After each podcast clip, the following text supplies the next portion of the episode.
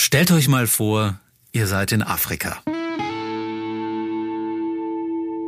Ihr seid stundenlang im Auto durch die Steppe gefahren, an wilden Tieren vorbeigekommen, rote Erde, es ist staubig, trocken und irgendwo tief unter euch in der Erde gibt es Edelsteine.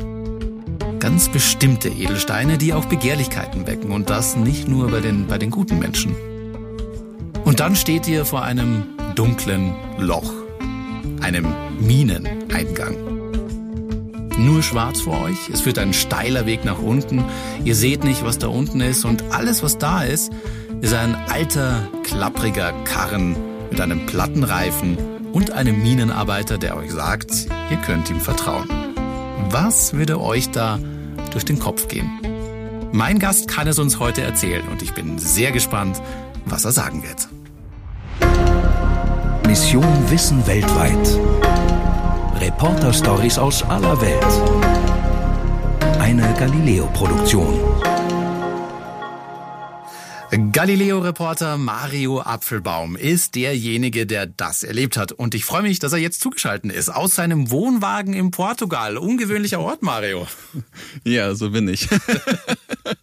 willkommen, willkommen. Ja, ich habe äh, tatsächlich gerade nachgedacht, wie sehr das das Gefühl widerspiegelt und du hast das echt extrem gut. Habe ich es gut getroffen? Ja, super. Sehr gut. Wirklich, das ist echt sehr faszinierend schön, gewesen. Schön, das schon gut. Ich, ich glaube, ich kannte auch die Band, die du drunter gelegt hast. Ich glaube, es war Jinari Win. Ja, ich äh, bin mir ziemlich sicher. Ja, ich habe ähm, ich habe auch was für dich mitgebracht, dass oh, cool. äh, du ähm, so direkt mal mitbekommst, äh, Ganz was genau. da eigentlich ich, abgegangen ich, ist. Ich, ich wollte nämlich gerade schon mal, ich muss unseren Zuhörern erstmal, glaube ich, überhaupt erklären, äh, quasi was was du eigentlich gemacht hast, was du, warum du nach Afrika gekommen bist. Du bist ja quasi für für, für Galileo in Tansania gewesen, gell, und warst da dann ähm, und und unterwegs auf den Spuren von einem ganz besonderen Edelstein, nämlich Tansanit. Genau, ja, der Tansanit ist so ein blauer Edelstein, den die nur dort in Tansania in diesen Minen abbauen. Und äh, dementsprechend hat er einen sehr besonderen Wert, vor allem auch für das Land selber. Und ähm, wir durften entsprechend dorthin uns das alles mal anschauen. Und das war schon ziemlich abenteuerlich alles. Und äh, also Tansania an sich ist schon abenteuerlich. Diese Minen waren noch abenteuerlicher und was wir da vor Ort erlebt haben, äh, unbeschreiblich. Wir versuchen es heute, oder ich versuche es heute ein bisschen in Worte zu fassen. Okay, ja cool. Und äh, du hattest mich ja gebeten, etwas mitzubringen. Ja, ganz genau. Ich bin gespannt. Und zwar äh, habe ich jetzt was, was ich dir an dein Handy schicke. Okay, ich habe ich hab, ja. ich hab hier schon, bin schon bereit. Genau. Okay, da ist was gekommen, ein Kontakt. Genau. Von, ich sehe jetzt quasi einen Kontakt. Calvin the Operator. Genau. Ein äh, junger Mann mit roter Mütze, eine Telefonnummer, die ich jetzt nicht sage, aber auch nicht kenne. Ähm, und frage mich gerade ein bisschen, wer ist das? Das ist ein junger Mann, der arbeitet in so einer Mine. Ah, okay. Und krass. der meinte, lass uns in Kontakt bleiben, weil du kannst mir helfen, diese Steine zu verkaufen. ich, What? Ich so, okay. Genau, genau so habe ich auch reagiert. Und äh, habe mich dann damit ein bisschen auseinandergesetzt und musste feststellen, ich habe da jetzt nicht so Interesse dran, weil ich einfach nicht so viel Ahnung habe äh, von Edelsteinen und Diamanten im Allgemeinen. Aber falls du Interesse hast, äh, die suchen immer Leute, mit denen sie äh, dann als Händler arbeiten können. Jetzt hast du die Chance, du kannst dir quasi einfach so in Tansania eine Lizenz besorgen und dann bist du quasi direkter Ansprechpartner und kannst dann, wenn du willst, Edelsteine auf der ganzen Welt vertreiben. Äh, aber ja. eben nur unter der Bedingung, ja. dass das regelmäßig passiert. Ne? Das heißt, du kannst jetzt nicht einfach mal so ein paar Steine und dann war's das, sondern musst halt schon einen gewissen Distribut dort äh, aufbringen, damit äh, du entsprechend wirklich diese Lizenz behalten kannst. Ja, aber total verlockend ähm, zum, zum Teil. Ich bin aber echt leider echt schon busy mit meinem Job. Es ist echt ein super Angebot, aber du, glaube ich, kriege ich jetzt nicht so so im Nebenjob wird's ein bisschen schwierig für mich. Also ja, total aber damit, krass, ja. Das, genau, und da siehst, da, da siehst du, ich meine, da werden wir später nochmal drauf zurückkommen, äh, wie diese ganze Welt dort funktioniert ist alles ein bisschen anders, als man sich das vorstellt. Und diese ähm, direkte Möglichkeit ist halt deswegen gegeben, weil äh, die haben dort ein ganz eigenes Bezahlsystem. Und das Okay. läuft teilweise halt eben mit Teilhabe an den Steinen. Ach, krass. Und äh, wollen dann halt idealerweise die Leute vor Ort dann umgehen und äh, am liebsten direkt mit Leuten aus dem Ausland zusammenarbeiten. Ach, krass. Okay. Und diese Chance wollte er, hat er direkt sofort gewittert und sah mich so als ein Tor zur Welt. Und ich so, ey, sorry, ich habe überhaupt keine. Also erstens sehe ich diesen Stein heute zum ersten Mal. Ich weiß weder, wann er gut aussieht, wann er schlecht aussieht. Ich habe grundsätzlich gar keine Ahnung von Diamanten. Und ja, aber ey, Aber- gerne, ich erkundige mich mal. Du, wer weiß, vielleicht, wenn wir irgendwann mal einen neuen Job brauchen. Ähm, ich habe jetzt auch den Kontakt von, von Calvin. Vielleicht melde ich mich mal bei ihm, fuchs mich da ein bisschen ein. Und hey, wer weiß, Zweitkarriere als Edelsteinhändler. Warum denn nicht? Keine Ahnung. Ich habe ich hab einen äh, Freund, der macht das. Ja? Und äh, wenn es bei dem gut läuft, dann muss der so ein bis zwei Steine im Jahr verkaufen. Okay, das hört sich jetzt echt plötzlich interessant an, um ehrlich zu sein. Okay, ein bis zwei Steine im Jahr. Ja, okay, brauchst du aber wahrscheinlich auch die Kontakte und so weiter. Ja, okay. Genau, das, das ist auch Ja, etwas, worüber wir ja. sprechen werden. Das hat dann was mit dem Schleifverfahren zu tun. Mhm. Das ist dann auch etwas, was wir noch lernen werden äh, innerhalb dieser Podcast-Folge. Ich werde euch so eine kleine Einführung, also ihr kommt mit so einem Edelstein-Diplom aus dieser Podcast-Folge raus. Und, und, und, und wer will, von da hättest du sogar noch den Kontakt zu Calvin, der Genau. Operator, der kann danach direkt einsteigen ins, ins Geschäft. Na, ich bin gespannt. Genau. Ich bin gespannt. Ich bin gespannt. Ja. Äh, wir fangen aber mal am Anfang an. Du warst da, glaube ich, auch das, das erste Mal in Tansania, richtig? Genau, ich war das erste Mal. Wir hatten vorher einen Dreh in Sansibar, was ja auch gewissermaßen zu Tansania dazugehört, und sind dann von dort rübergeflogen äh, nach Arusha, wenn ich mich recht erinnere. Und äh, das ist so eine relativ große Stadt. Und ähm, das Faszinierende war dann tatsächlich, dass wir äh, mit dem relativ kleinen Flugzeug von Sansibar rüber nach äh, Arusha geflogen sind und dadurch Tansania erstmal von oben erleben durften.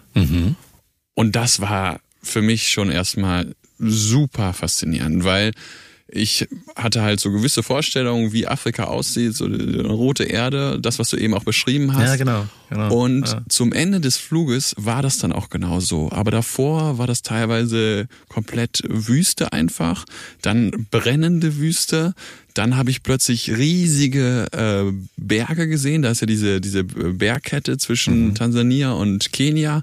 Und dann siehst du diese rote Erde und dann merkst du erstmal, wie abwechslungsreich dieses Land ist. Ne? Und zwischendurch siehst du dann tatsächlich, das fand ich so extrem, in dieser absoluten Nirvana von roter Erde so kleine Städte oder mal so ein leuchtendes Fenster oder sowas, ne? Und denkst dir so, okay, krass, da leben Leute, da ist nichts, da ist einfach, da ist kein Wasser, da, da regnet es wahrscheinlich auch nicht oft und die Leute leben einfach da. Und das hat mich erstmal schon sehr mm, ehrfürchtig gemacht. Da dachte ich mir, okay, krass, äh, wo ich jetzt reinkomme, die leben ein anderes Leben als das, was ich bisher jemals kennengelernt habe Ja, eine ganz andere Welt, oder? komplett andere Welt. Ne? Also ich meine, man kennt das ja, äh, wenn man mal irgendwie nach Asien reist und sowas, dann ist das ja auch schon faszinierend. Äh, aber ich fand, das war eben irgendwie nochmal eine ganz andere Hausnummer. Was Und- ist, was ist dann, wenn du dann quasi so mal beim Flugzeug, Flughafen rauskommst? Ich finde doch immer so ein bisschen, wenn ich mal irgendwo hinreise und dann immer so der, der erste Schritt mal raus, so die ersten Eindrücke sind, sind für mich zumindest irgendwie immer so, wo ich denke so, wow, okay, krass, jetzt irgendwie anders als erwartet oder, oder irgendwie dann doch manchmal so wie erwartet. Wie war es da? Äh, es war es war geiler als erwartet. Es war Okay. einfach nur es, es war einfach nur äh, schön, weil wir sind auf diesem Flugfeld angekommen und äh, dann hast du ja in äh, Tansania äh, den ich weiß nicht genau, welcher Berg da äh, direkt dran war, aber ich glaube, es war der Kilimanjaro, den wir irgendwo so im Hintergrund gesehen haben. krass, krass. Also Afrikas Ähm, höchster Berg, oder? Ja, Kilimanjaro. Genau, also wir haben so, so ein bisschen, ich weiß nicht, ob er es war oder ob das einer der zweithöchsten Berge war, aber der hatte schon so diese Anmutung. Und wir waren auf diesem Flugfeld, das war so eine Propellermaschine, du kommst da raus und du hast diese Weite, du siehst dann im Hintergrund diese Bergformation und dann läufst du nicht durch irgendein Gebäude, sondern am Gebäude vorbei und da werden dann irgendwie alle Koffer dann hingestellt. Ach so gleich, nicht so quasi jetzt sage ich mal wie hier so äh, schönes klimatisiertes Gebäude und äh, da geht man erstmal durch. Hört sich eher nach einem kleineren Flughafen an. Ja, genau. Das war tatsächlich auch ein etwas kleinerer Flughafen Ah, okay. und äh, dementsprechend war das da alles so ein bisschen easy going. und äh, das war so, okay, wir kommen da an und äh, dann treffen wir jemanden, der hieß Good Love. Good Love? Und Good Love war, der war ähm, unser Guide und auch derjenige, der uns dort entsprechend ähm, am Flughafen in Empfang genommen hat. Ich habe mir gestern nochmal von einer Kollegin den richtigen Namen schicken lassen, weil das ja auch schon bei mir so ein bisschen, mhm. der God Love hieß der, genau, also wie Gottes Liebe. Genau. Okay, okay. Und der hat uns dort abgeholt und war so ein total fröhlicher Typ, relativ jung. Ich würde sagen, der war so äh, Mitte 30 äh, und hatte so ein Safari-Jeep.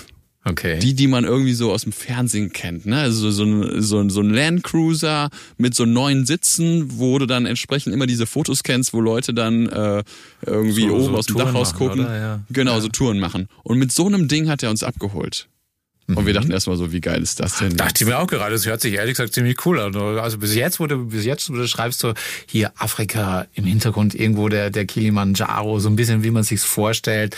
Und dann kommt so ein, so ein Tourwagen an. Ja, hört sich nicht so schlecht an.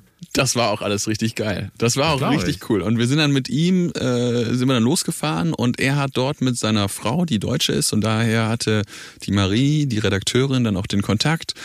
Ähm, die haben zusammen dort entsprechend so ein Hostel aufgezogen und ähm, leben dort selber auch, also so ein Homestay mhm. und bieten entsprechend solche Touren an. Und der hat für uns dort vor Ort bei diesem Minendreh entsprechend alles geregelt gehabt. Und das ist etwas, was total wichtig ist, dass man das weiß, weil alles, was wir dort vor Ort gemacht haben, alles, was wir gedreht haben und das, was wir entsprechend auch am Ende ausstrahlen, fällt alles auf ihn zurück. Echt? Das heißt, Ach, wenn das in irgendeiner okay. Weise blöd äh, dargestellt wird, so wie es nicht vereinbart war, dann äh, kriegt er Probleme und riskiert damit seinen Job. Krass. Und äh, okay. da hast du dann plötzlich dann so diese Situation gehabt und gemerkt, so, okay, pass auf, diese Leute, die, die öffnen jetzt für uns ihre Türen, was nicht selbstverständlich ist, aber bitten auch entsprechend darum, dass wir das dann auch mit Vorsicht angehen. Und äh, das fand ich was total Schönes, weil häufig ist es ja irgendwie so, dass man denkt, so ja komm, hier die vom Fernsehen, die kommen mhm. und dann zerreißen die das wieder oder mhm. dann äh, achten die wieder auf irgendwelche Kleinigkeiten, die äh, machen sie dann groß und äh, stellen sie dann irgendwie im schlechten Licht dar. Und ähm, da habe ich mit ihm auch länger drüber geredet und er meinte, ja, wem bringt denn das was? Ne? Also wir wollen euch die Möglichkeit geben, hier uns kennenzulernen und fände es halt einfach total schön, wenn ihr auch entsprechend diese positive Energie, die wir uns geben und die war überall, dann auch genauso weitergeben. Und das war halt total spannend, das irgendwie immer wieder so im Hinterkopf zu haben. Und am Anfang war das halt auch einfach alles richtig happy. Wir sind dann angekommen, mhm. sind in diesem Haus angekommen, dann haben die da gekocht und äh, das hat einfach richtig lecker geschmeckt und wir waren richtig gut drauf und äh, dann ging halt äh, so langsam diese Gespräche los, dass wir uns innerlich so ein bisschen darauf vorbereitet haben. So, was erleben wir denn jetzt als erstes? Was, was äh, wird jetzt passieren? Und dann heißt es ja, okay, also wir sind jetzt hier und hier. Das ist äh, so eine Ortschaft gewesen äh, in der Nähe von Arusha, von diesem Flughafen. Mhm. Und wir müssen dann erstmal zu dieser Mine hinfahren. Das ist erstmal ein gutes Stück entfernt. Und dort vor Ort werden wir dann nach und nach Eindrücke sammeln können. Hört sich aber auch so ein bisschen an, als ob das jetzt, sage ich mal, für die auch eine ziemlich große Bedeutung ist in der ganzen Region. Also ähm, so wie du es schon beschreibt hast, quasi mit, mit eurem Ansprechpartner, dass für ihn das erstens mal auch gar nicht so, so ohne ist, da irgendjemanden reinzulassen. Ähm, dann, so wie es jetzt anhört, auch so ein bisschen dieses Kennenlernen erstmal. Wer sind die Leute, die da aus Deutschland kommen? Also äh, ist wohl ein ziemlich großes Ding da, wie sich's jetzt so anhört. Ja, es ist so ein bisschen das Aushängeschild, ne? Ah, also okay. Also man, man, man merkt, äh, dass die diesem Tansanit eine, eine sehr, sehr große Be äh, Bedeutung zugeben, äh, also Be Bedeutung ähm, also der, der ist einfach für dieses Land extrem wichtig. Mhm. Ja, das muss man einfach, äh, einfach so sagen. Und äh, dieser, dieser Stein ist ja auch äh, endlich. Ne? Also das heißt, dieser Stein wird auf Dauer irgendwann nicht mehr abbaubar sein. Ne? Okay. Also das heißt, okay. äh, die wissen natürlich jetzt, ähm, wie lange äh, können sie das ungefähr noch abbauen und äh, dann hoffen sie natürlich, dass der Wert dann durch, durch gesteigert ist. Aber das heißt, äh, die Regierung sitzt da drauf und sagt dann, okay, pass auf, wir gucken, Verstehe. dass das hier alles mit ordentlichen Dingen zugeht.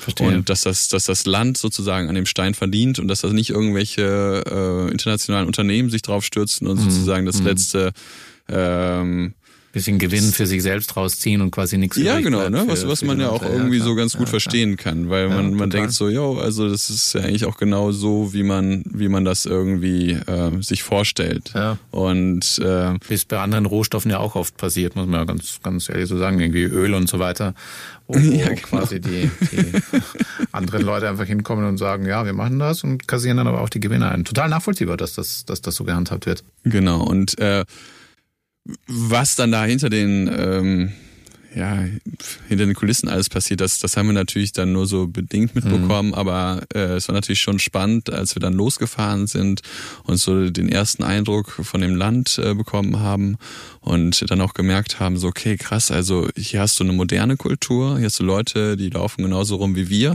Okay. Wobei wir waren schon sehr erstaunt, es war relativ heiß, wir waren ja im Sommer Ja. da. Ja.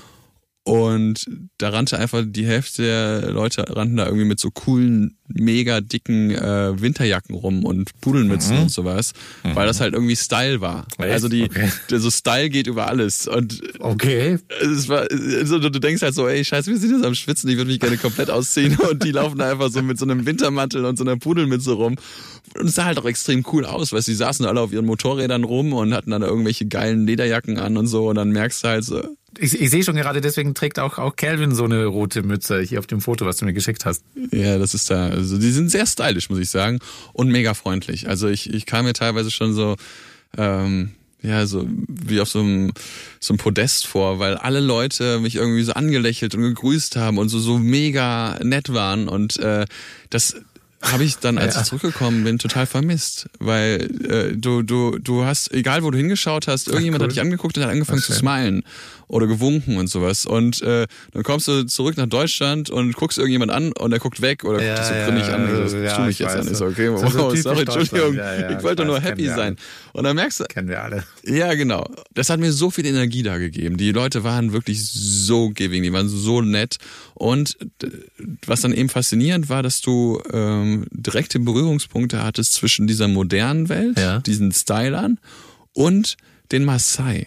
Ach, die sind, Ja, ah, das heißt- krass, echt? Mit den, okay, ich wusste, ich, ehrlich gesagt, ich weiß gar nicht, dass, ich wusste nicht, dass die auch in Tansania sind, aber ich, ehrlich gesagt, weiß ich auch gar nicht, wo überall, wo es es überall quasi in, in Afrika die Masai gibt, muss ich auch Also gestehen. Maasai sind ja eigentlich so ein Hirtenvolk Mhm. ne, mit ihren äh, langen Gewändern und ihren äh, Sandalen und äh, dann ihrem Schmuck, äh, teilweise so dickeren Ohrringen und ähm, diese Maasai ähm, siehst du dort genau so. Krass. Und äh, diese Maasai haben dort auch eine relativ große Bedeutung im Minenbusiness. Ach, ja. okay. Und äh, das Krass. fand ich halt so faszinierend, ähm, weil du denkst halt, okay, das ist jetzt alles hier moderne Mhm. und äh, keine Ahnung was oder Militär und sowas und dann laufen da hier und da immer wieder Maasai rum, teilweise in extrem wichtigen Positionen. Da kommen wir gleich Okay, drauf zu sprechen. okay. Und du denkst okay, wie krass ist das denn? Also das fand ich halt faszinierend. Ne? Also dieser Mischmasch der Kulturen und Vor allem auch dieser Gegensatz, oder? Ich meine, jetzt hast du zum einen die, die, die Stylo-Fraktion, sage ich jetzt mal,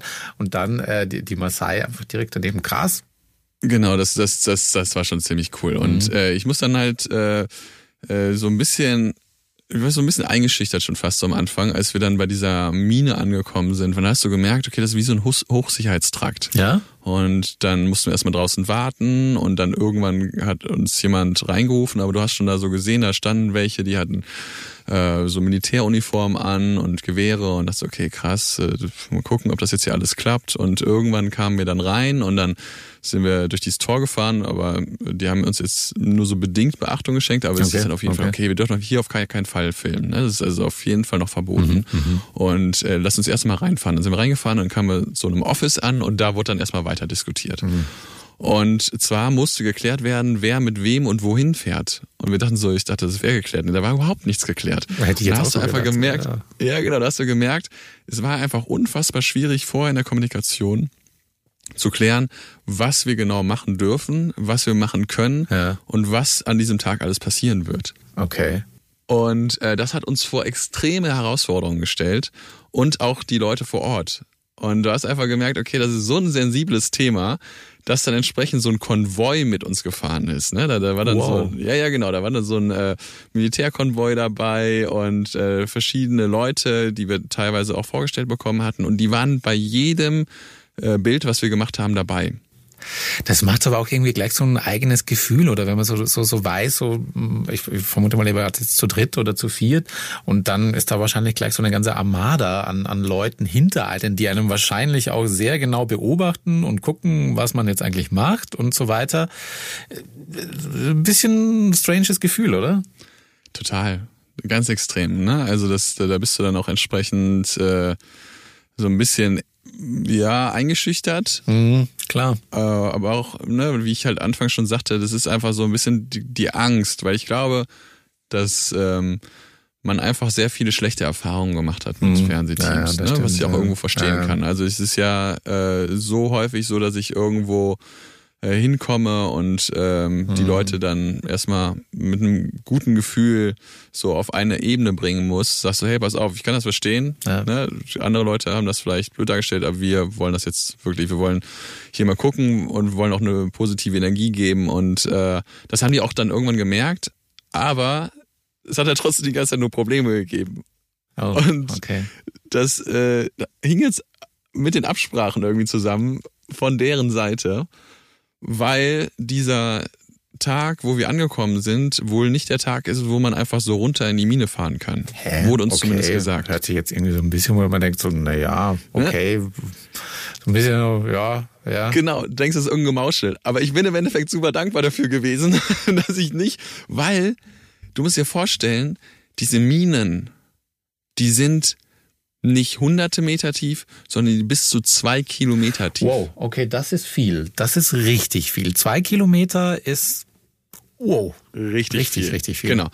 Da, da, das erzähle ich gleich nochmal. Ich will mal ganz kurz beschreiben. Wir kommen da an, dann äh, geht's dann irgendwann los, dann fahren wir quasi innerhalb dieses, dieses äh, ummauerten Geländes los und äh, du beobachtest natürlich, was um dich herum passiert. Und du mhm. siehst, okay, die mhm. Leute kommen da an, laufen teilweise zu Fuß von irgendwelchen Dörfern, Dörfern umher und äh, laufen dann dort diese Strecke, die wir danach mit dem ähm, Jeep äh, mhm. zu den Minen fahren, zu Fuß. Mhm, mh. Oder mieten sich Motorradtaxi. Ah, nee. Weil Ach, diese krass. Minen Okay. sind so weit von dem Eingang entfernt, dass du, wenn du zu Fuß läufst, dass du teilweise nochmal so eine Stunde oder anderthalb zu Fuß laufen musst. Okay, jetzt kriege ich erstmal so eine Vorstellung, wie groß dieses Areal da überhaupt ist. Ich, ich momentan hatte ich nur so die, die, die sage jetzt mal vielleicht etwas naive Vorstellung, da ist vorne so der Sicherheitsbereich mit den Mauern, wo du bist und dann so 100, 200 Metern weiter ist halt ein Berg und da ist da ist so der Eingang zu den Minen. Ich, aber ich sehe schon, das ist eine etwas naive Vorstellung.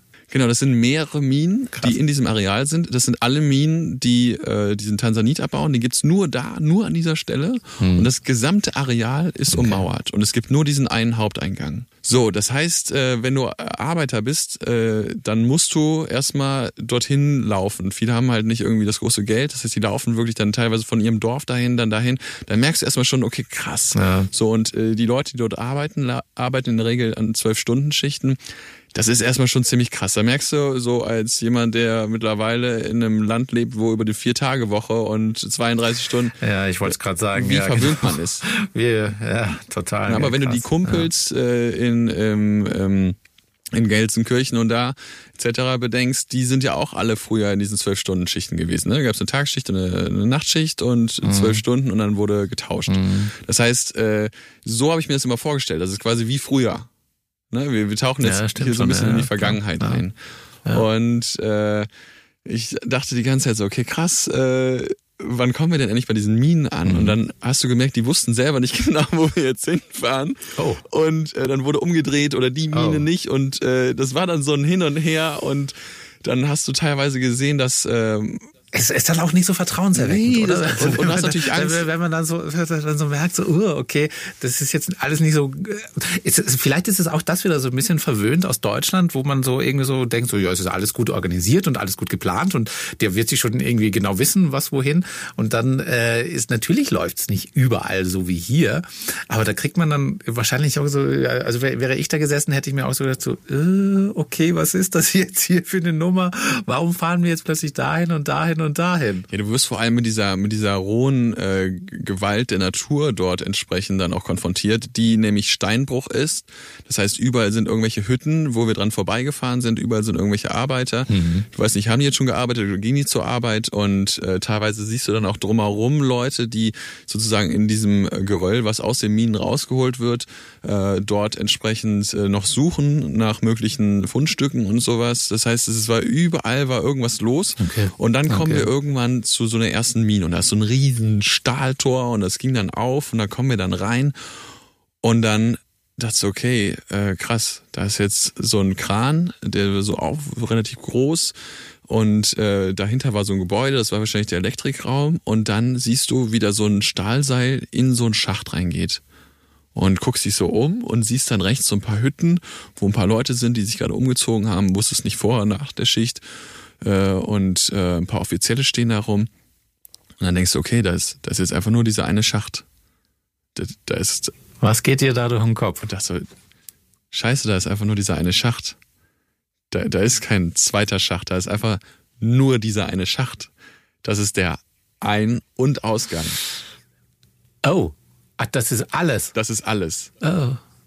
Ah. Hm? Hm? Und äh, dann sagst du so, okay, ja, wie ist das hier mit den Sicherheitsbestimmungen? Ja, ist alles super safe. du denkst dir, ja, genau. ja, ja, genau. Du denkst dir, ja, genau. Ja. Alles super safe. Mhm. Und äh, ja, ist da schon mal was passiert? Ja, da ist schon mal was passiert. Da sind schon mal so ein paar mhm. Minearbeiter ertrunken, weil es irgendwie so krasse Regenfälle gab mhm. und äh, dann wurden die Mine zugespült. Mhm. Und äh, du merkst so, okay, krass, also das ist hier jetzt ähm, schon ein ziemlich äh, besonderer Moment. Also das ist eine Entscheidung. Also bei mir verkrampft sich gerade so ein bisschen mein Bauch. Ich, ich bin gerade mit dir da wirklich gedanklich vor dieser, vor diesem Mineneingang. Ich bin gerade eher so ein bisschen so, I don't know. Ich bin mir nicht so sicher, ja. was ich, was ich jetzt tun würde. Genau, wir muss ja so mal ein bisschen vorweggreifen. Wir waren an zwei Minen, ja. Mhm. Das war jetzt die erste Mine und äh, dort sind wir angekommen. Dort habe ich auch eben Calvin, the Operator, dann kennengelernt. Mhm. Der hat uns da so ein bisschen mit reingenommen und äh, da war es dann so, dass da eine Schiene runterging. Und da war es ein ziemlich großer Wagen, da konnten dann irgendwie so zehn Leute rein und wir sind dann irgendwie so 100 Meter runtergefahren und dann sagten sie, ja, mehr geht heute nicht. Das war's. Okay. Und okay. wir so, okay, äh, ja, gut. Aber das war so vom Momentum war okay, weil wir waren so viele Leute und es war natürlich so ein bisschen äh, so ein krasses Gefühl, weil du siehst, das ist ein relativ großer Tunnel und äh, das geht zwar nur ins Schwarze, aber es war schon so sehr besonders, aber auch noch nicht so richtig angsteinflößend. Ja. Äh, du hast dich relativ safe gefühlt, auch so auf den Schienen. Das ist okay, das hat eine sehr professionelle Anmutung. Ja. Und dann ja. ähm, haben wir gefragt, warum geht das heute nicht weiter? Ja, weil heute Abend, äh, heute sind Bauarbeiten da unten. Und dann sind auch irgendwann so zwei Jungs unten da so hochgekraxelt gekommen Mhm. Die, weiß der Geier, wie tief die unten waren, erstmal Wasser brauchten und da hast du gemerkt, okay, krass, das ist hier ziemlich harte Arbeit, aber wir durften jetzt nicht großartig mehr davon sehen. Okay. Zumindest nicht in dieser Mine. Okay. Dann sind wir wieder hoch und dann war das hier beendet und dann meinten die so, ja, wir haben noch eine andere Mine, da kann es wahrscheinlich anders sein.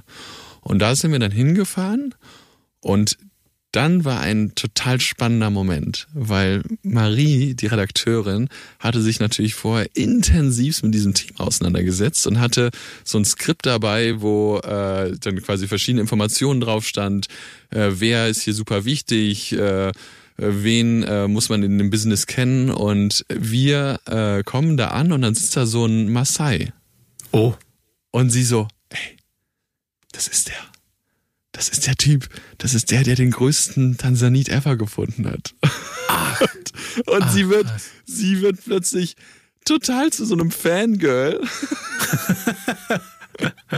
weil dort entsprechend dieser äh, Masai, äh, ich glaube, der hieß, wie hieß der, Sa Sani Nui oder sowas? Mhm der hatte eben den größten Tansanit in seiner Mine gefunden. Oh, wow. Und Krass. war dann entsprechend halt so eine richtige Berühmtheit. Und der war plötzlich da und Marie so, das ist der. Das ist ja total krass. und dann, und dann äh, gab es so ein bisschen Gewusel und dann konnten wir auch zu ihm hingehen und dann hatte äh, Marie dann dieses Bild von ihm ausgedruckt dabei und gibt ihm das so in die Hand und er, ah. Er guckt sich das so an und ist natürlich total begeistert. Cool. Sprach jetzt kein Englisch, aber du hast so die Begeisterung gesehen. Und äh, dann entstand so ein kurzer, äh, komischer Moment, weil man hat gemerkt, so, Marie war so ein bisschen unsicher, ob er jetzt quasi die ganzen Notizen von ihr behält oder ob sie das aber zurückbekommt. okay, er hat es dann aber wieder zurückgegeben und dann durften wir auch ein Interview mit ihm machen. Äh, Das wurde dann äh, von ähm, seinem Assistenten übersetzt und das war schon sehr eindrucksvoll. Und dann siehst du, okay, das ist jemand, der versucht auch viel für die Kultur zu, äh, dort zu machen. Also der hat das Glück, der hat dieses Land gekauft und hat dort diesen Bergbau aus eigener, aus eigenen Geldern betrieben und Wow. Wow. äh, dieser, dieser große Fund war natürlich äh, sehr gut für ihn. Aber äh, du merkst auch, das ist natürlich schon ein ziemlich hartes Gewerbe da, ne? Weil im Prinzip, so wie ich das verstanden habe, äh, verdienen die dort alle nur, wenn ein Stein gefunden wird. Das heißt, die kommen quasi zur Arbeit. Ach, diese, okay, die werden gar nicht so bezahlt wie. Genau. Du machst Gibt- deine zwölf Schichten. gibt keinen und- Mindestlohn, nee. Oh, krass. oh, wow. Ja, und, und äh, das heißt, das ist auch alles irgendwie so eine große Familie, die halt alle miteinander an einem Strang ziehen. Und klar, es gibt den einen Chef und auch den Unterchef. Aber so, das war so der erste Eindruck. Und dann, äh, das war schon ziemlich faszinierend zu sehen, okay, der Typ ist halt einfach super rich, super, super rich. Okay. Aber läuft halt trotzdem in seinem Maasai-Kostüm da rum Ach, oder in seiner Maasai-Gewand. Ne? Ja, Ja. Und äh, das hat mir sehr viel Eindruck gemacht. Ja, das glaube ich. Und dann hieß es, so, ja, wenn ihr wollt, äh, könnt ihr mal runter in die Mine. Und Ja, da, da sagst du dann aber auch nicht, nicht mehr nein, genau, oder? Also, genau. Und die waren auch so witzig drauf und er meinte so, yo, äh, nehmt euch mal lieber Wasser mit und äh, die haben auch so ein bisschen Späßchen gemacht und dann kommen wir an dieser Mine an und dann kommt gerade so ein Wagen hoch und da gab es keine Schienen mehr. Mhm. Da gab es auch keine Wagen für zehn Leute, sondern gab es Wagen für zwei Leute. Und da war auch kein fester Untergrund. Da war so ein matschiger Untergrund, der super wellig war. Und da kamen so zwei Typen, die auf so einem Wagen, der da so hochhopste, an so einem Seil gezogen ist und einen Plattenreifen hatte. Ach du Scheiße. Ah, Okay. Ja. Und dieses Loch war mini. Und dann hieß es, ja, wenn ihr wollt, könnt ihr jetzt runter. Und wir dann so, Ja. wir haben uns so gegenseitig angeguckt. Okay. Ja, wie, wie machen wir das denn überhaupt? Weil äh, dann gab's diesen Letu, das war derjenige, der war so der äh, Chef von der Mine da, also äh, nach dem Maasai, der das quasi vor Ort geregelt hat. Und der meinte, ja, pass auf, du und ich können runterfahren und äh, dein Kameramann. Und äh, Jonah, der Kameramann, äh, guckt mir so an und sagt so, okay, und wie sollen wir uns hin? Ja, pass auf, ich setz mich auf diesen Wagen oben auf die Kante drauf, ne? also die Kante, die nach unten zeigt. Ja. Du setzt dich in den Wagen rein und er kommt quasi von hinten an deinen Beinen vorbei und setzt sich hinter dich. Ne? So. Ja. ja. Dann sitzt ihr so zu zweit und ich sitze vor euch. Hört sich jetzt nicht bequem und an. Jonah hört sich nicht bequem an. Vor allem, nachdem du weißt, okay, da kam gerade einer hoch Ja. mit so einem platten Reifen. Ja. ja. Und äh, dann sollten wir quasi das erste Mal da runterfahren. Und ich glaube, um das am besten sich vorzustellen, hören wir am besten da mal rein. Okay? You understand it? Yes. Okay. Yes. Okay, let's go. Haya. One, two, three, go.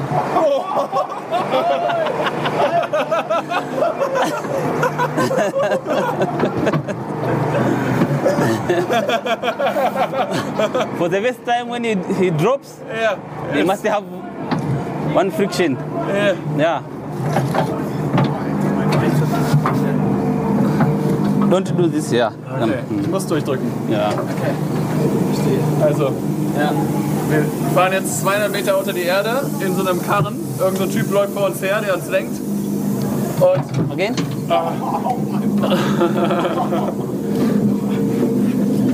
this shaft you have 164 meters 164 to reach Meter. the end. Okay. Ah. Hört sich ziemlich abenteuerlich an. Das war unbeschreiblich. Also wir sind dann in diesem Karren und fahren dann so die ersten Meter runter und dann äh, merkt dann auch Jonah, der Kameramann, so, yo, also äh, ich kann euch nicht drehen. Das musst du jetzt machen, Mario. Okay. Und ich so, Okay, so, das heißt, ich hatte dann so in der einen Hand die Kamera und hab dann quasi mit dem, mit dem Meme, mit dem Scheiße. Meme-Guide dann immer so im Wechsel so dieses Interview gemacht, während Jonah hinter mir saß und die ganze Zeit so, ah, ah, das tut weh, ah, ah, das tut weh. Oh fuck, ja klar. so, und ja, klar. was er gerade auch in dem Ton gesagt hat, Das sind 164 Meter. Ja. Äh, das war quasi nur der erste Schacht. Hm. Und danach folgten noch 20 weitere. 20? Ja.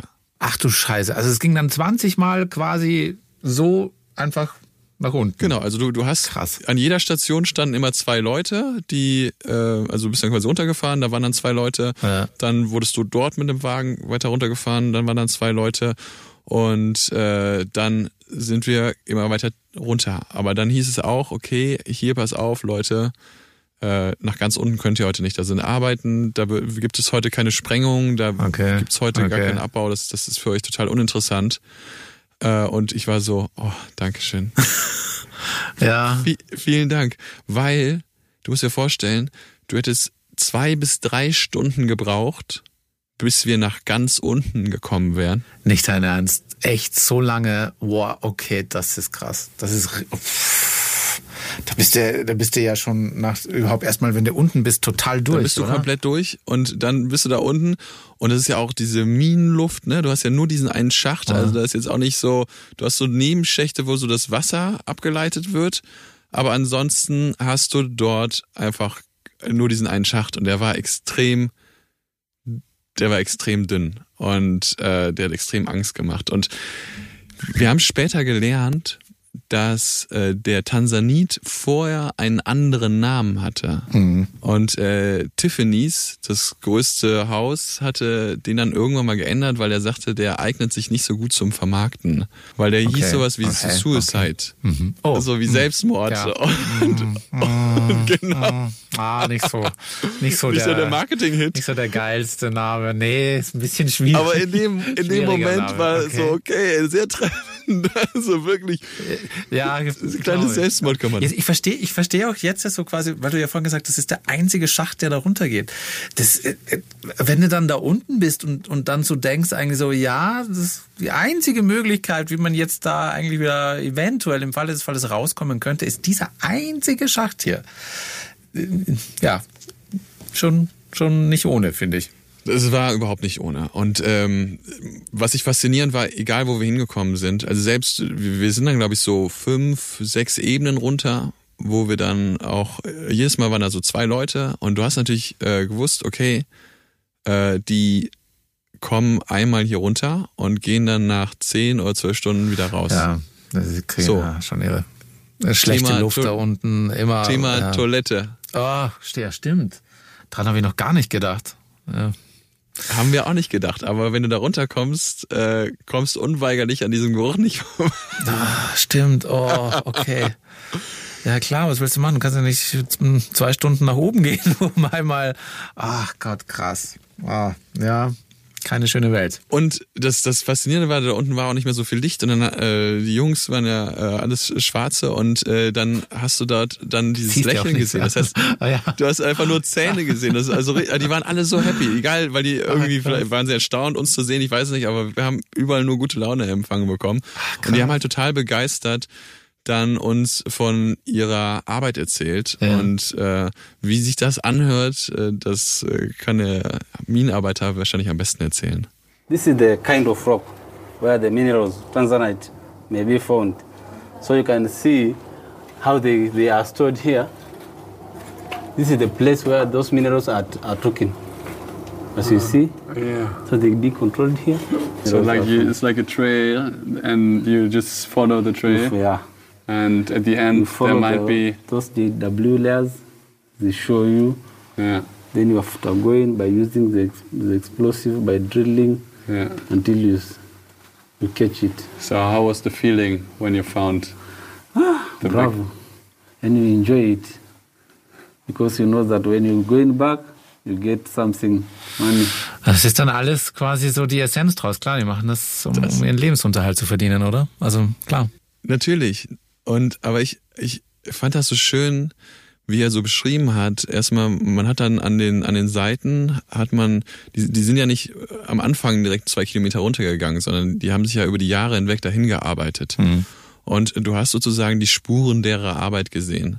Und dann hat er uns quasi erklären können, schon auf den oberen Ebenen, so hier sieht man jetzt entsprechend, guck mal, hier siehst du den Gestein und das Gestein und dann kannst du daraus dann erschließen, dass dann irgendwann der Tansanit folgen würde.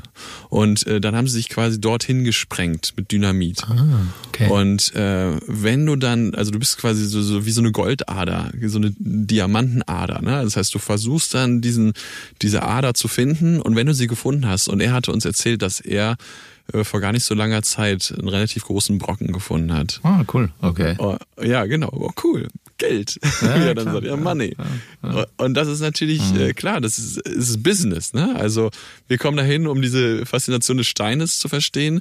Und äh, die sagen uns ja, für uns das ist halt Arbeit. Ne? Ja, also klar. wir Ja, klar. Erkennt man das eigentlich? Also ich, ich meine, es ist dunkel da unten, ähm, das ist wahrscheinlich auch dunkles Gestein. Erkennt man das gut, wo da diese Adern da durchgehen? Ja, die haben halt Lampen, ne? Die arbeiten Ja. ja. mit, mit, wir hatten so Helme auf, wo dann entsprechend äh, so äh, Lampen drauf waren. Äh, und äh, das war auch relativ wichtig, das, sonst hätten wir gar nicht darunter gehen dürfen. Aber man erkennt das im Gestein, also wo so eine Ader durchgeht. Also sieht man schon. Ja, genau, du siehst das dann so richtig. Du siehst, Okay. ne, du siehst so die verschiedenen Farbtöne und äh, das verläuft dann so ineinander und wenn dann so ein gewisser Quarzstein ähm, wie so Katzengoldartig. Ähm, das ist sozusagen diese Vorstufe und danach kommt dann entsprechend dieser Tansanit. Oh, verstehe. Und äh, so hat er uns das erklärt und äh, das war natürlich äh, schon ziemlich cool. Und dann hast du aber auch zwischendurch gemerkt, als wir da runtergefahren sind, so, ey, diese Minen, die bewegen sich auch, ne? Das heißt, Uh. du hast auch zwischendurch mal so ein bisschen Schutt von der Seite, der runtergekommen ist. Und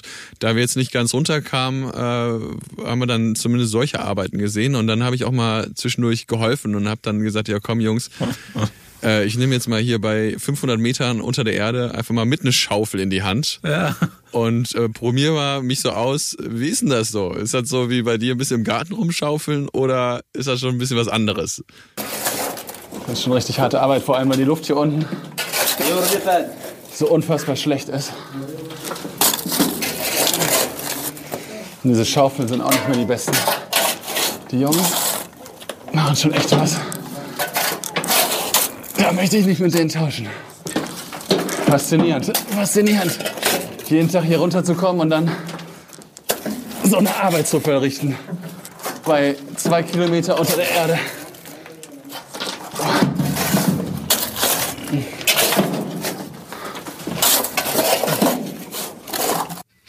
Also um jetzt zu verstehen, quasi natürlich, das Gestein wird da irgendwo aus, aus der Wand gebrochen, äh, quasi, und dann wahrscheinlich muss es irgendwie abtransportiert werden und das, was da das Abgebrochene quasi ist, wird wahrscheinlich irgendwo reingeschaufelt und, äh, und dann irgendwo an anderer Stelle wird dann wahrscheinlich geguckt, wo ist denn dieser, dieser Stein drin und oder, oder nicht. Genau, das heißt im Prinzip, diese Karren, mit denen wir da runtergefahren sind, sind für eigentlich nichts anderes da, als diesen Schutt von unten nach oben zu bringen. Ah, das sind Das normalerweise sind quasi die, die keine Karren. Touristenkarren ah, okay. für Okay. uns, sondern die haben eine, einen Zweck, ja. Das heißt, sie sind eigentlich auch nicht zum Fahren gedacht, sondern um eben diesen Schutt da hochzubringen. Und Alles klar.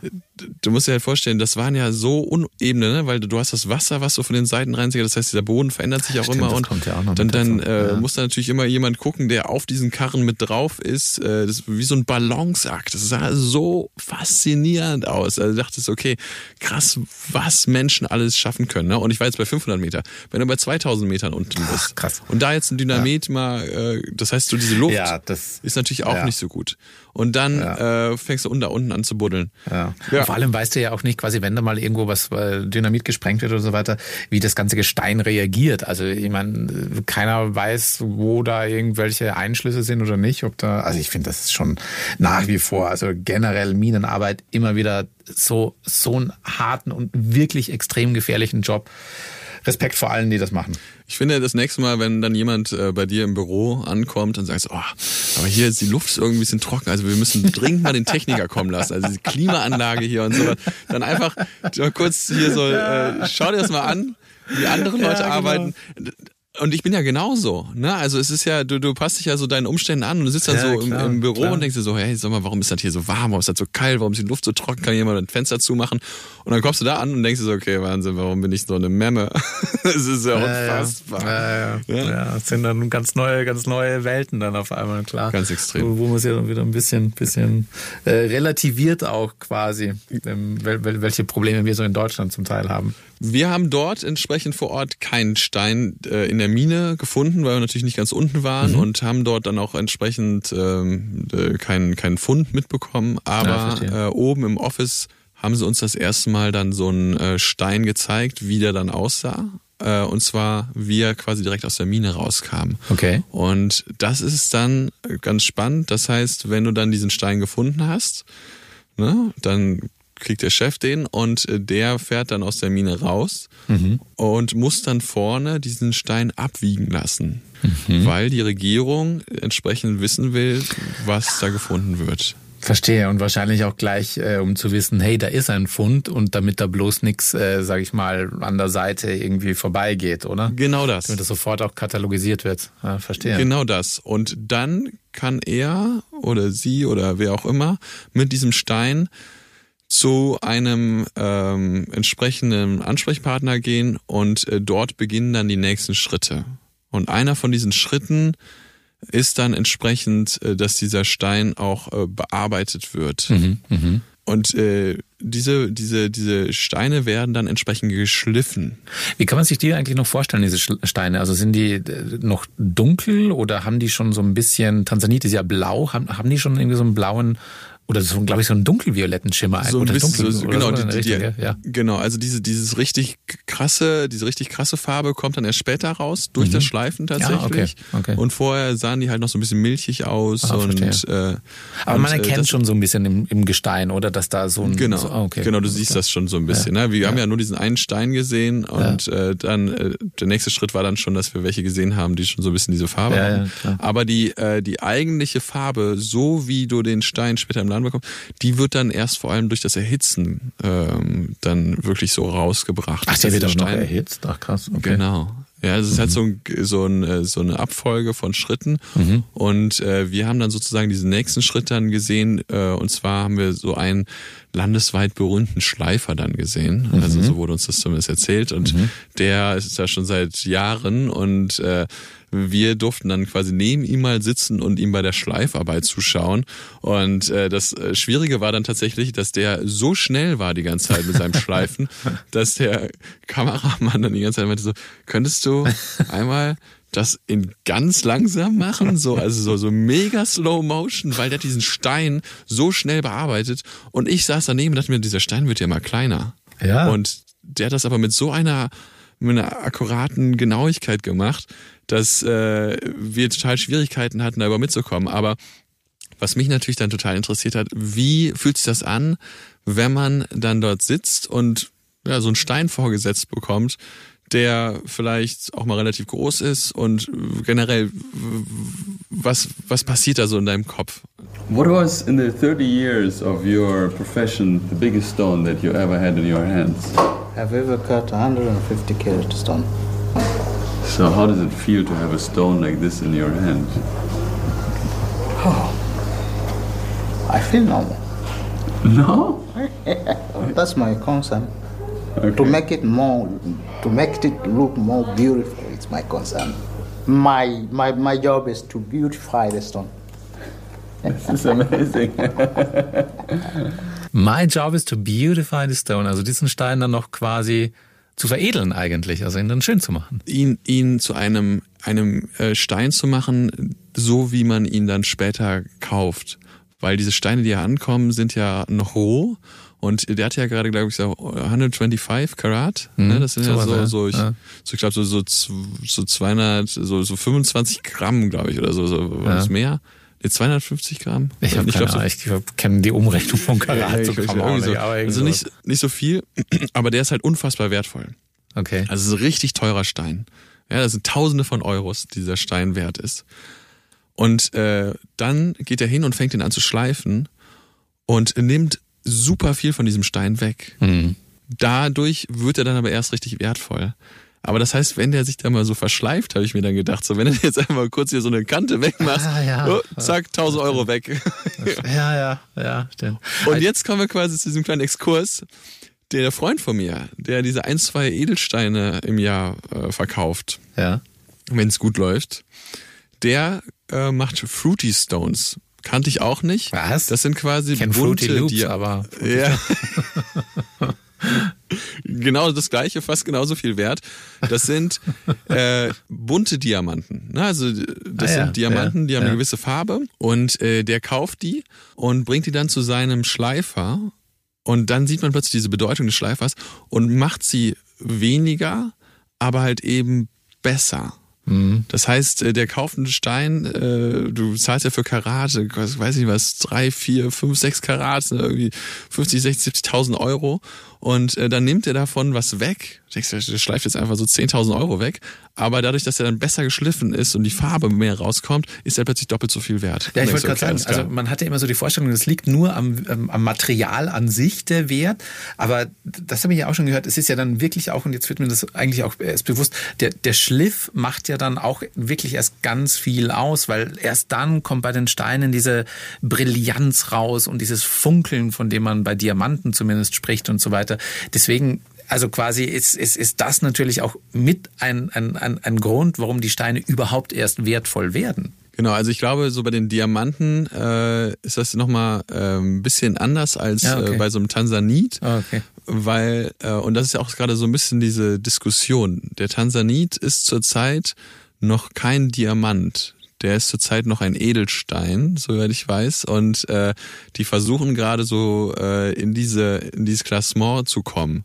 Weil dadurch würde Ja. der dann einen höheren Wert haben. Ja. Aber das hat was mit diesen Härtegraden zu tun. Und Ah, Diamant verstehe. ist halt so Okay. eben das, das, So das, das und härteste, härteste Gestein, gell? das Oder härteste sowas, auf dem Markt. Ja. genau. Ja. Und, und der Edelstein äh, Tansanit, äh, der muss ja auch dann nochmal so ein bisschen äh, äh, heiß gemacht werden, damit der nochmal, das heißt, er hat nochmal ein anderes Verfahren. Okay. Und deswegen hat der auch im Vergleich zu so einem Diamanten äh, nicht so einen äh, hohen Wert. Verstehe. Aber von Also welchen Werten reden wir denn eigentlich? Also wenn man jetzt so, so Ja, keine da Ahnung, fragen wir doch am besten den Händler, der kann das am besten erklären. So now these are absolutely the best colors for tanzanite. Okay? If we speak in numbers, Okay. what is the difference, for example, between those two stones? They're the same uh, amount For of this, carats? yeah, for the same size, let's, let's say it's about 30 carats for both of them. Okay. Okay. Um, for for this one here, you're maybe looking at roughly about twenty three thousand five hundred dollars. Around about 20,000. Three twenty three thousand five hundred. $23,000, Yes. okay. For this one here, same size. You're looking at about twenty thousand dollars. Okay, jetzt sehen wir natürlich nicht, was, was ihr da in der Hand gehalten Die habt. Steine waren mini. Das waren Ja? Mini-Steine. Die waren so vielleicht so zwei, drei Zentimeter groß. Ah, okay. Ja, es, es, es ist so kleine Steinchen, immer Ja. unterschiedlich geschliffen, waren super leicht. Und es, war tatsächlich, ich habe noch nie in meinem Leben einen richtigen Diamanten in der Hand gehabt. Ja, auch nicht. Äh, bis zu diesem Moment, wo ich dann quasi mal so einen Tanzanit in der Hand haben durfte. Und dachte mir so, fuck, ernsthaft? Diese Steine sind jetzt hier 20.000 Euro wert? schon irre, schon irre, What? schon irre, schon irre. Und, und äh, dann hat er auch quasi gesagt, so, okay, alles klar. Äh, und hier siehst du dann nochmal so den Vergleich zu Diamanten. Und da habe ich dann nochmal gefragt, so, okay, warum ist der Diamant denn jetzt nochmal so viel teurer? Diamonds are the most expensive, of course, because it's, it's known to be the rarest. And it's also the hardest substance.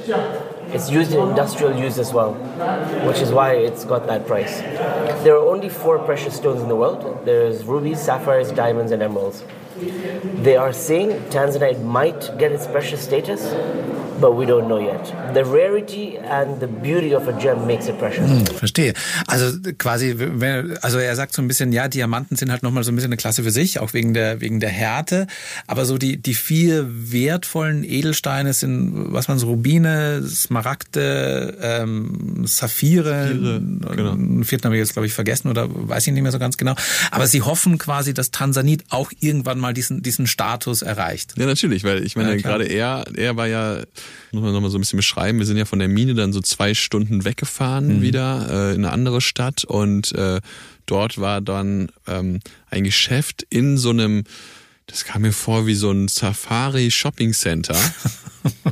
Okay. Also, ne, also es war so ein, so ein halbes Museum, dann war so ein großer Klamottenladen, dann daneben war dann so eine Bar, wo du dann entsprechend deine äh, schönen Cocktails zu dir nehmen konntest und mittendrin war dann eben dieser Diamantenladen. Krass. Und äh, der, also es war so ein bisschen wie so am Flughafen, Ja. aber er ist wohl halt einer der ähm, sehr bekannten Händler dort und hat sich dann äh, entsprechend dort mit diesem ganzen Laden äh, zusammen äh, über die Jahre hinweg zu einem der bedeutendsten äh, Tansanit-Verkäufern entwickelt. Okay. Ne? Und äh, das wirkte natürlich sehr touristisch da, war es auch. Aber äh, das Spannende war dann tatsächlich so ein bisschen das, so dieses Ambiente mitzubekommen. Und ich habe dann auch so einen Typen aus London kennengelernt da in dem Geschäft, der äh, sich gerade so selber so äh, Steine gekauft hat. Zwei Steinchen, ist eigentlich Diamantenhändler in London, aber jetzt hier so. Und dann habe ich später erst mitbekommen, diese zwei Steinchen, die er gerade gekauft hat, der hat da gerade einfach für 20.000 Euro so zwei Steinchen gekauft. Ne? Ach, krass, ja. Und dann merkst du einfach, okay, krass, also diese, Summen, die da diese- über den Tisch gehen. Genau, diese Summen, diese Summen, die da über den Tisch gehen, sind halt einfach ziemlich crazy. Und äh, dementsprechend merkst du auch, also diese, diese, dieser Maasai, den wir ganz am Anfang äh, kennengelernt haben, der hatte ja einen Stein gefunden, das war ja der größte der Geschichte, der war 15 Kilo schwer. Wow, 15 Kilo? Okay, das Ja. muss ein ordentlicher Brocken sein. Krass. So, das heißt also, diese, diese Steinchen, die da so ein paar Gramm sind, sind schon 10.000, 20.000 Euro wert. 15 Kilo, klar, der wird dann halt geschl äh, geschliffen und wird dann nochmal kleiner. Ja. Aber der wurde im Endeffekt auch nicht, auch nicht verkauft, sondern der wird äh, quasi in dem Regierungsgebäude in der Hauptstadt äh, dann quasi aufbewahrt und So als, äh, ja, so als, verstehe. als quasi Aushängeschild. Ja, verstehe. Aber äh, das Entscheidende ist ja, glaube ich, auch, äh, wenn die Steine gefunden sind, äh, dass sie als Ganzes gefunden werden und äh, keine Bruchstelle innen drin haben und sowas. Also da gibt's ja nochmal so ganz viele Feinheiten. Und äh, das war dann auch so für mich so ein Punkt, wo ich gesagt habe, okay, ich habe keine Ahnung von Steinen. Das Es Schöne ist war, doch nicht so einfach, das da Nee. einzusteigen in den Job des, des Edelsteinhändlers. Überhaupt nicht. Das, das Schöne war, wir waren äh, zwischendrin nochmal bei so einem äh, Händler, der quasi diesem, dem, äh, diesem Verkäufer vorgeschaltet ist. Und das ist quasi so eine Bindestelle zwischen dem Kevin, der Operator, dessen Nummer du jetzt hast. Das wollte ich jetzt gerade fragen. Ich war schon gespannt, wann der jetzt ins Spiel kommt. Genau. Und, und entsprechend diesem äh, Verkäufer, den wir gerade gehört haben. Dazwischen gibt es von der Regierung eben lizenzierte äh, auch Händler, die entsprechend ähm, den Stein wiegen, Ah, bewerten und dann sagen, alles klar, also der wurde ja vorher auch schon mal abgewogen und du kriegst jetzt dafür so und so viel Geld und dann kannst du den entsprechend an ihn verkaufen und der schickt die dann entsprechend raus oder gibt die an den Händler. Und äh, das ist sozusagen diese, diese Schnittstelle. Verstehe. Und dieser Typ, dieser Typ, ich weiß gar nicht, ob man den im Beitrag kennenlernen wird, dieser Typ, der hatte für mich so eine Erscheinung, wo ich mir dachte, so, alter Falter, also wie viel Klischee kann so ein Händler haben? Okay. Also, der saß da hinter seinem Schreibtisch und hatte so eine gewisse massive Erscheinung und dachte so, okay, also der, der kann dich sofort über die Ohren, der kann dich sofort über den Tisch ziehen. Der, der weiß ganz genau, wie es läuft. Also wenn du hier mit deinen Null Ahnung dich an den Tisch setzt, dann erzählt er dir sonst was. Verstehe, Der wirkte so verstehe. richtig, der wirkte wie in so einem Hollywood-Film, wie so ein Verstehe. Typen in irgendeiner, in so einem hinteren Büro und sowas. Und der hat uns dann quasi auf dem Tisch die ganzen Steine präsentiert und äh, da merkst du einfach, okay, also es gibt ein paar Leute, die an diesem Business sehr reich werden und es gibt ein paar Leute, die da nicht so viel dran verdienen. Und äh, ich glaube, Kevin, der verdient nicht so viel daran. Verstehe. Und dieser Typ, der da hinter dem Office, der verdient da sehr viel dran. Aber, verstehe. ja, weil er halt eben das Knowledge hat, ne? weil er weiß, Ja, wie- klar. ja, das waren so unsere Eindrücke. Ach, krass. Und, krasse, äh, krasse Sache. Ja, ich, ich glaube, ich glaube, das, das Faszinierende war dann, ähm, das Team um Marie ist noch weiter gefahren. Und äh, wir hatten quasi dann noch so einen Ort, wo ich äh, mitgekommen bin und ähm, bin dann von dort aus äh, zum Flughafen Kilimanjaro. Da habe ich dann auch wirklich mal kurz den Berg gesehen und Ach, cool. und von dort bin ich dann zurückgeflogen und die sind noch weiter und haben noch ein anderes Thema gedreht. Ich glaube, da ging es um ähm, das, so einen ganz berühmten Salzsee. Und äh, dann sind wir in so einer, in so einer Safari-Station gewesen, in so Zelten. Und Hört sich auch cool an, ist aber, glaube ich, eine ganz andere Geschichte, oder? eine ganz andere Geschichte. Und du denkst so krass, wie viel Kontrast da plötzlich äh, möglich ist. Ne? Also siehst du, okay, du hast hier diese Safaris, du hast diese Jungs, die Edelsteine machen, du hast äh, die Leute, die da an Geld verdienen und denkst, okay, krass, was für ein faszinierendes Land. Und ich durfte da mal kurz reintauchen. Das war Ja, spannend. Spannend. wirklich ziemlich faszinierend. Und äh, also wenn, wenn irgendjemand äh, mal was erleben will, definitiv dahin. Das ist ein so schönes Land, so tolle Leute. Kann ich nur empfehlen. Hört sich gut Bin an. richtig dankbar dafür. Hört sich gut an.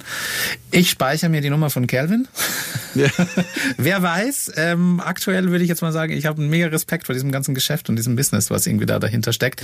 Ähm, ich äh, schon allein aus Respekt würde ich mich da glaube ich nicht rantrauen, aber wer weiß, man weiß ja nie, wo einen wo einen das Leben hinführt. Vielleicht melde ich mich irgendwann mal bei Ihnen. Aber Mario, vielen vielen herzlichen Dank für diese super tolle Erzählung. Ich bin gerade mit dir wirklich durch durch Tansania gereist, in diese Mine runtergegangen, äh, stand mit dir bei diesen Edelsteinhändlern. Äh, super Erzählung und vielen Dank, dass du uns das äh, mit, hier mit uns geteilt hast. Ja, sehr, sehr gerne. Also hat mich sehr gefreut, das heute hier mal loswerden zu können. Immer wieder gerne. Immer wieder Ja. gerne. Und ähm, danke, dass ihr mir zugehört habt. Danke dir.